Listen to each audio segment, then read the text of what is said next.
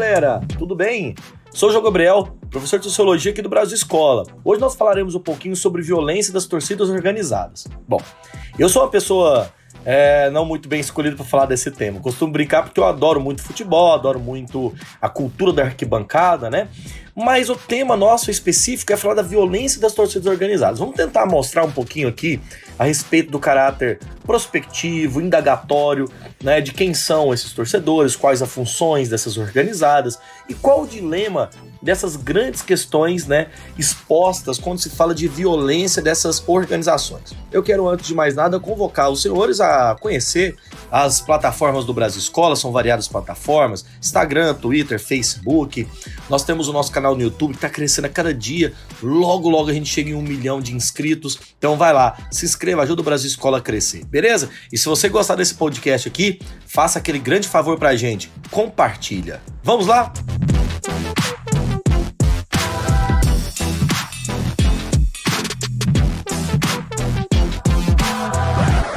Bom, galera, então para a gente começar aqui, eu quero primeiro apresentar o meu plano aqui de, de linha de trabalho. E vai ser o seguinte: eu quero primeiro refletir sobre algumas características do que são torcidas organizadas, como a gente pode definir essas torcidas, entender uma tese ampla sobre o fenômeno da violência, caracterizar as, as, torcidas aqui no Brasil e, por fim, fazer algumas reflexões teóricas utilizando Freud e utilizando Max Weber para entender a violência dos coletivos. Primeiramente, entendendo o que é torcida organizada, né?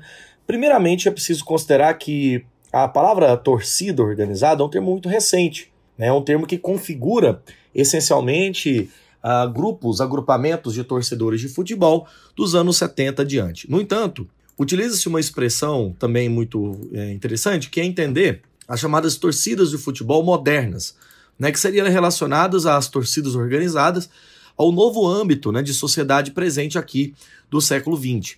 Então estaria associado fundamentalmente nos anos 1960, 1970. As novas torcidas organizadas de futebol, elas estariam relacionadas única e exclusivamente aos fenômenos de violência? Não, claro que não. Quando se fala de torcidas de futebol, torcidas organizadas, está se falando, antes de mais nada, de agrupamentos coletivos que se envolvem em várias questões. A violência é uma das características dessas instituições. Portanto, para a gente começar então a compreender esse fenômeno, quero fazer um rápido histórico aqui sobre quais são, os, quais são as principais torcidas organizadas do Brasil na época em que elas surgiram, né? E os fundamentos básicos dessas torcidas. Primeiramente, a gente considera aqui, ou prioritariamente começa a considerar, que a violência ao redor do futebol não é um acontecimento novo. E há muitos exemplos de como na história do futebol brasileiro e mundial, né, vários atos de violência extrema aconteceu entre torcedores. O que é inédito é entender o movimento de jovens, movimento social de jovens, em torno de uma organização que difunde novas dimensões simbólicas, é, culturais, específicas num cotidiano mais urbano, moldando inclusive o comportamento desses jovens inscritos. E diante desse contexto, duas questões ficam importantes para a gente entender o surgimento das torcidas organizadas. Primeiro, quais são esses torcedores? Quem são esses torcedores? E quais os motivos levam para esse aumento considerável da violência? Dos anos 80 para cá, sabe-se que o Brasil né, teve um comportamento muito acelerado no interior das arquibancadas. Modificou-se consideravelmente a quantidade de pessoas, a configuração organizativa né, do, do próprio futebol, tornando o futebol um fenômeno essencialmente coletivo e de caráter de massas. Fenômeno esse que torna-se ele muito mais urbano, justamente porque as organizadas, as torcidas organizadas, têm configurações burocrático-militares, que criam uma nova categoria de torcedor. Seria esse torcedor organizado. Diferente do que se chama de torcedor comum, ou na, no próprio linguajar das organizadas, o povão, o torcedor, torcedor organizado, eles são respectivos porque eles estão intimamente ligados e associados a um coletivo. E esse coletivo tem uma determinada demanda burocrática. As primeiras torcidas organizadas do Brasil datam-se do final dos anos 60, início dos anos 70. Nesse período, o Brasil caminhava em passos largos né, no desenvolvimento econômico e a própria cidade de São Paulo avançava num processo de aceleração rapidamente urbana. Porém, notoriamente desarticulado, descompromissado com as bases sociais, baseadas na desigualdade e na exclusão social. A violência entre torcidas organizadas não está desarticulado dos aspectos políticos, econômicos, socioculturais das demais realizações ou das demais relações sociais. Consequentemente, o estilo de vida desses jovens, que aqui eu vou considerá-lo como novos sujeitos sociais, né, não pode ser nunca separado, desassociado, é, desmembrado de uma espécie de desdobramentos causados pela nossa sociedade em outras questões. O jogo social, muito mais amplo que o jogo do futebol, relaciona uma espécie de reflexo direto para essas organizações. No final dos, da, da década de 70, o poder de mando desse complexo industrial interferiu nas macro-organizações político-econômicas, transformando né, as cidades em grandes micro-organizações muito mais instáveis. Em outras palavras, as macro e as micro-organizações sociais emergentes deste período né, se tornaram muito mais relacionadas a essa nova forma de organização social. A gente teve agora, nos anos 70 e 80, um crescimento muito grande das cidades, construindo novos espaços urbanos, prevalecendo o interesse capitalista sobre todas as áreas. A cidade, inclusive, modifica sua identidade social. E os jovens começam a expressar, dentro desta nova configuração, uma nova forma de sociabilidade. A disputa e o prazer pela violência começam a se transformar em algo muito comum. Veja que antes do surgimento das organizadas existia gangues, grupos sociais, onde os jovens tinham suas identidades muito mais relacionais. Então, um dos apontamentos possíveis para entender a violência das torcidas organizadas é um esvaziamento da noção de coletivo de classe, muito mais vinculado agora a novos sujeitos sociais que, vivenciados pelas condições econômicas, políticas da violência, praticam essas mesmas formas de violência dentro das chamadas torcidas organizadas. Ou seja, essas torcidas elas são predominantemente jovens individualizados, né, do ponto de vista da sua formação coletiva, e, antes de mais nada, estão relacionados a uma maneira muito comum de relacionamento interno que viabiliza a periferia, né, os, os atos mais violentos e criminalizados a se tornarem públicos. Ou seja, a, a torcida organizada se tornou uma válvula de escape de uma juventude que foi desapropriada dos seus direitos de organização, dos seus direitos de juventude, inclusive, para uma forma de sociabilidade mais violenta. Ou seja, uma válvula de escape para uma sociedade já violenta que tem na torcida organizada uma forma de exercício da própria violência. Então isso fica muito claro com o que eu vou mostrar aqui agora, a partir de algumas características básicas que as torcidas organizadas têm num contexto de ordem mais global.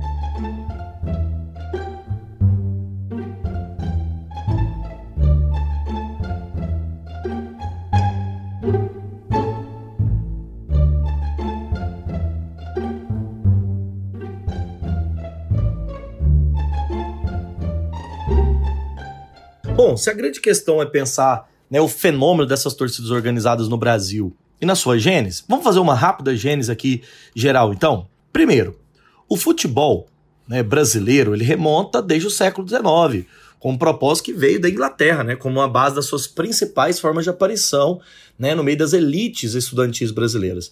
Inclusive, os colégios da, da nossa alta sociedade estimulavam a prática do futebol no caráter mais recreativo, devido ao status que a modalidade tinha, muito parecido com o que você tem hoje, golfe, tênis, etc. Né? Não é por acaso que alguns dos primeiros clubes que surgiram né, no Brasil, o Clube Atlético Paysandu, o Germânia, o São Paulo Atlético, etc., eram compostos por indivíduos essencialmente oriundos de famílias muito tradicionais. Compete até a gente ressaltar aqui que os grupos elitistas tentaram conter a disseminação dessa prática para outros estratos é, sociais considerados inferiores através de uma série de mecanismos, né? Que visava preservar o estatuto dessa distinção do futebol como modalidade amadora. Ou seja, o futebol exigia um número de 22 jogadores para desenvolver a partida, né, segundo algumas regras, e foi requisitado no interior das fábricas a participação também dos operários. É nesse caso que o futebol começou a ser praticado por iniciativas de populações mais de classe.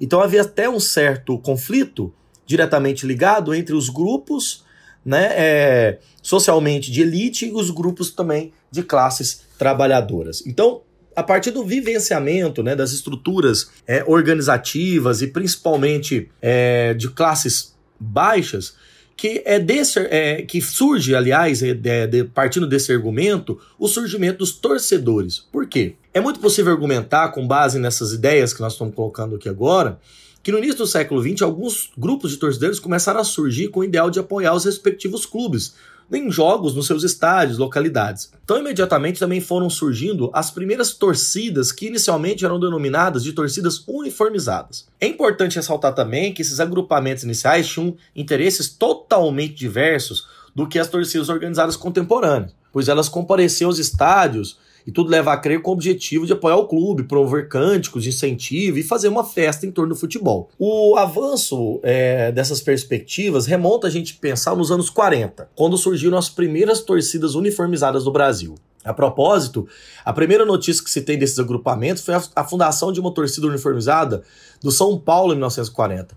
No Rio de Janeiro, a primeira é, torcida organizada assim foi chamada, né?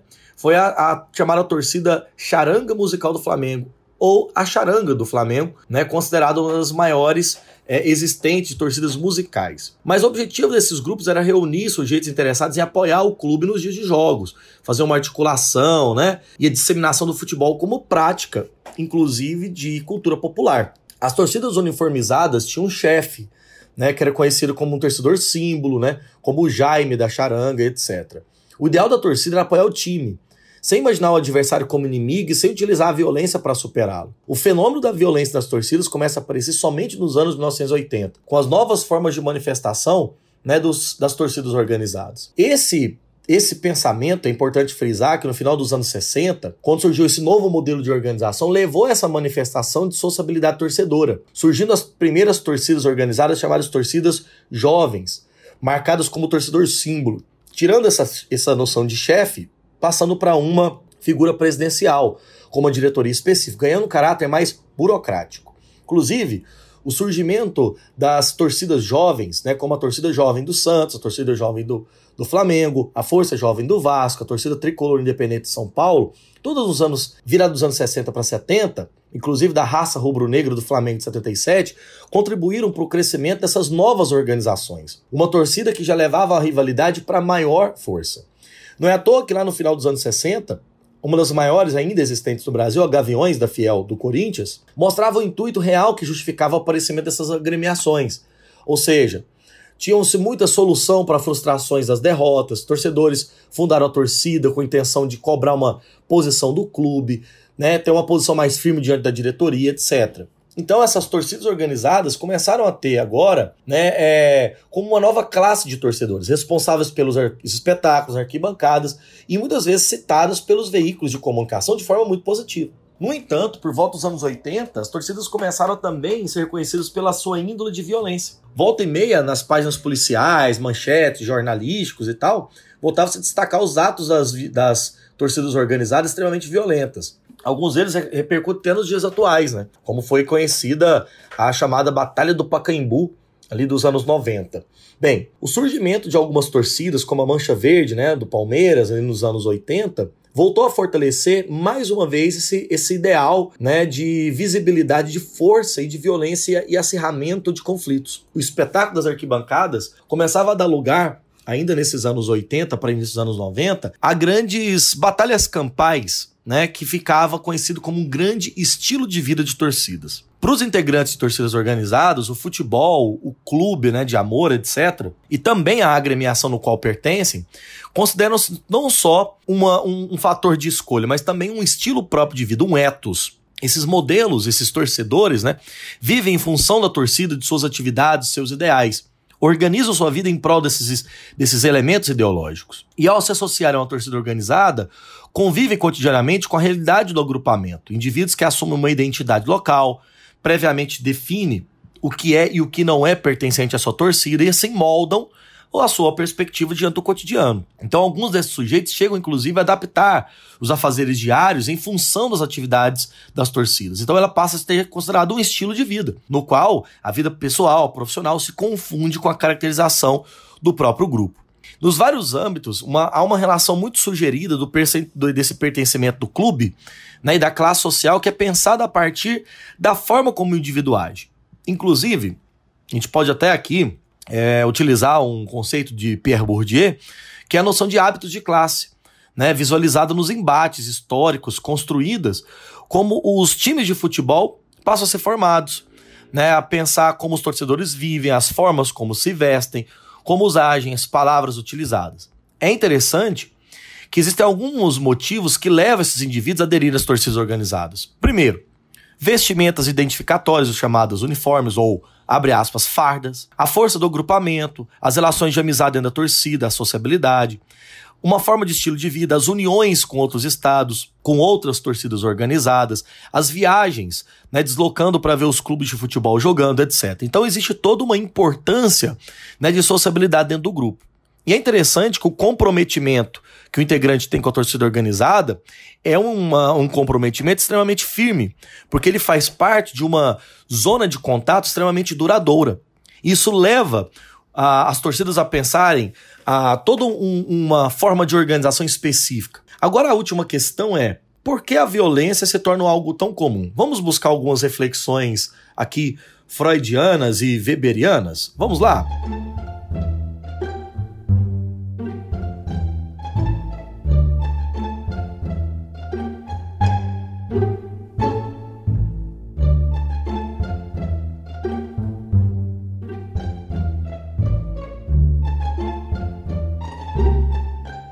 É preciso considerar que a violência das torcidas organizadas, de uma forma bem ampla, pode ser tanto social quanto esportiva ou até mesmo resultado da interação entre essas duas relações. Importa entender e a gente até ressaltar que qualquer uma dessas manifestações de violência pode influenciar o cotidiano de uma sociedade de modo mais amplo, inclusive até a opinião pública, já que as torcidas organizadas têm um completo esvaziamento de aceitação público geral em várias das nossas sociedades. Então é preciso esclarecer que a violência das torcidas organizadas nos lembra também a hostilidade excitante que caracterizava o sistema dos hooligans, né? É, estudado muito fundamentalmente pela Inglaterra ali nos anos 80. A violência das torcidas brasileiras tende também a aproximar da forma como esse fenômeno insurge nas chamadas barras bravas argentinas ou nas chamadas porras dos México, do México, que até apresentavam uma espécie de mais problematização aqui do nosso tempo, mas eu acho que fica assim comparado, né? As barras bravas argentinas, os porras do México, os hooligans uh, europeus, mais claramente ingleses, e as torcidas brasileiras. Para a gente entender essa análise, é preciso compreender que o pensamento né, da violência, ele não é disseminado somente no meio das torcidas organizadas. As torcidas fazem parte de uma sociedade comum, em que indivíduos estão historicamente associados, ligados, inseridos em condições reais de classe. Condições estas que podem ajudar a entender por que, que a violência é uma forma de escape.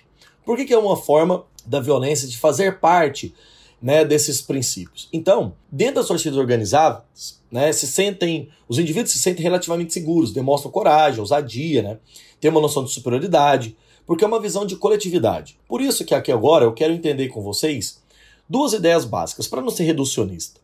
Não estamos aqui para criminalizar as torcidas organizadas ou pensar o papel supostamente selvagem delas, mas entender o seu fenômeno histórico. Porque disso é necessário pensar que a violência no esporte ela está não só na torcida, mas está dentro do próprio esporte. O futebol é um esporte de violência, de contato de virilidade. Isso gera também comportamento hostil por parte dos torcedores. Então, culpar as torcidas organizadas da violência do futebol, na minha opinião, é uma mensagem muito frívola, muito frágil e é um locus que a gente deve seguir fugindo dele para analisar de maneira mais correta. Eu quero utilizar primeiro aqui Freud para entender um pouco sobre violência.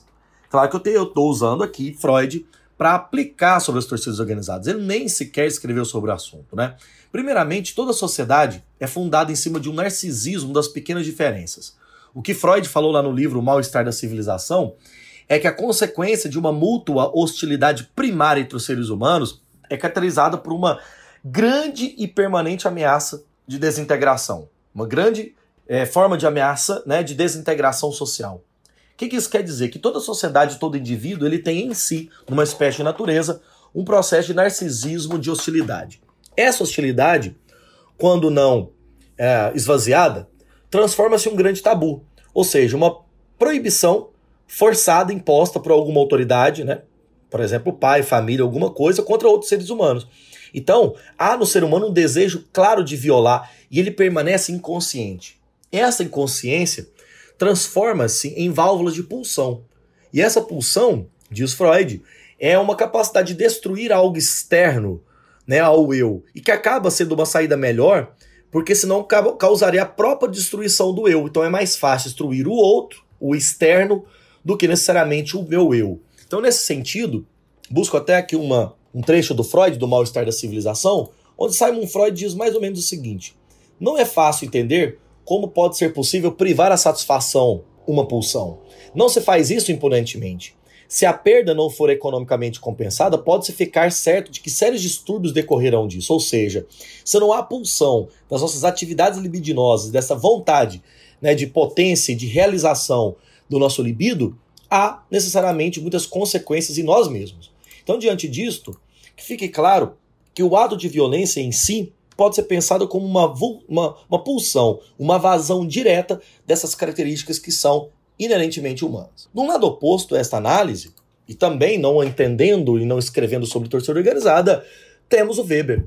O Weber é teórico alemão, um sociólogo importantíssimo na sociologia, vai dizer que todo ser humano ele relaciona dentro de uma sociedade com outros seres humanos no que ele chamaria de ação social. E a ação social nada mais é do que simplesmente ações interativas entre duas pessoas dotadas de sentido. Ou seja, o papel da, da sociologia é descobrir esses significados, descobrir esses sentidos. Como que essa ação humana presente na realidade social interessa ao sociólogo. Então, entender ela. E nessa tipologia, Weber criou uma separação das ações sociais, no qual uma delas, especificamente uma das quatro tipos de ação, é a ação afetiva, que é aquele tipo de ação onde o indivíduo age motivado por determinados afetos, motivado por estados sentimentais atuais motivado por sentimentos que são irracionais, por isso é uma ação afetiva. Portanto, caminhando aqui para vinhas conclusivas, é preciso muito considerar que as violências das torcidas organizadas não são fenômenos simplesmente que remetem apenas à torcida, mas um ato de violência, já que a sociedade é violência. E a torcida de futebol é mais uma das formas desses comportamentos exigidos por um tipo de sociedade que é marcada pela hostilidade, pela virilidade e pela masculinidade. Portanto, a torcida organizada de futebol ela é um dos mecanismos de disseminação da violência, mas ao mesmo tempo de disseminação também de práticas de sociabilidade muito profundas e importantes para toda e qualquer sociedade existente.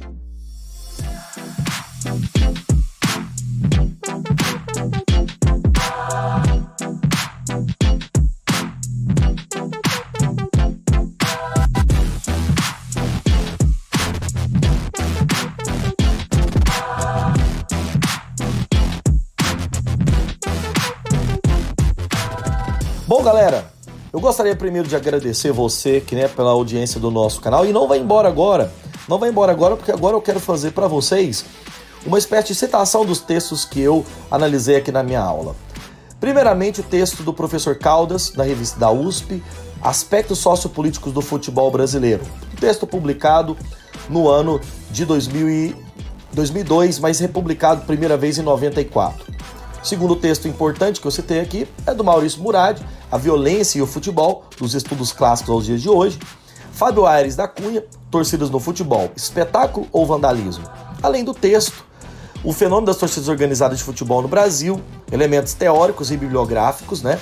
Uh, de Everton Albuquerque Cavalcante, Juliano de Souza e André Mendes Carpráparo.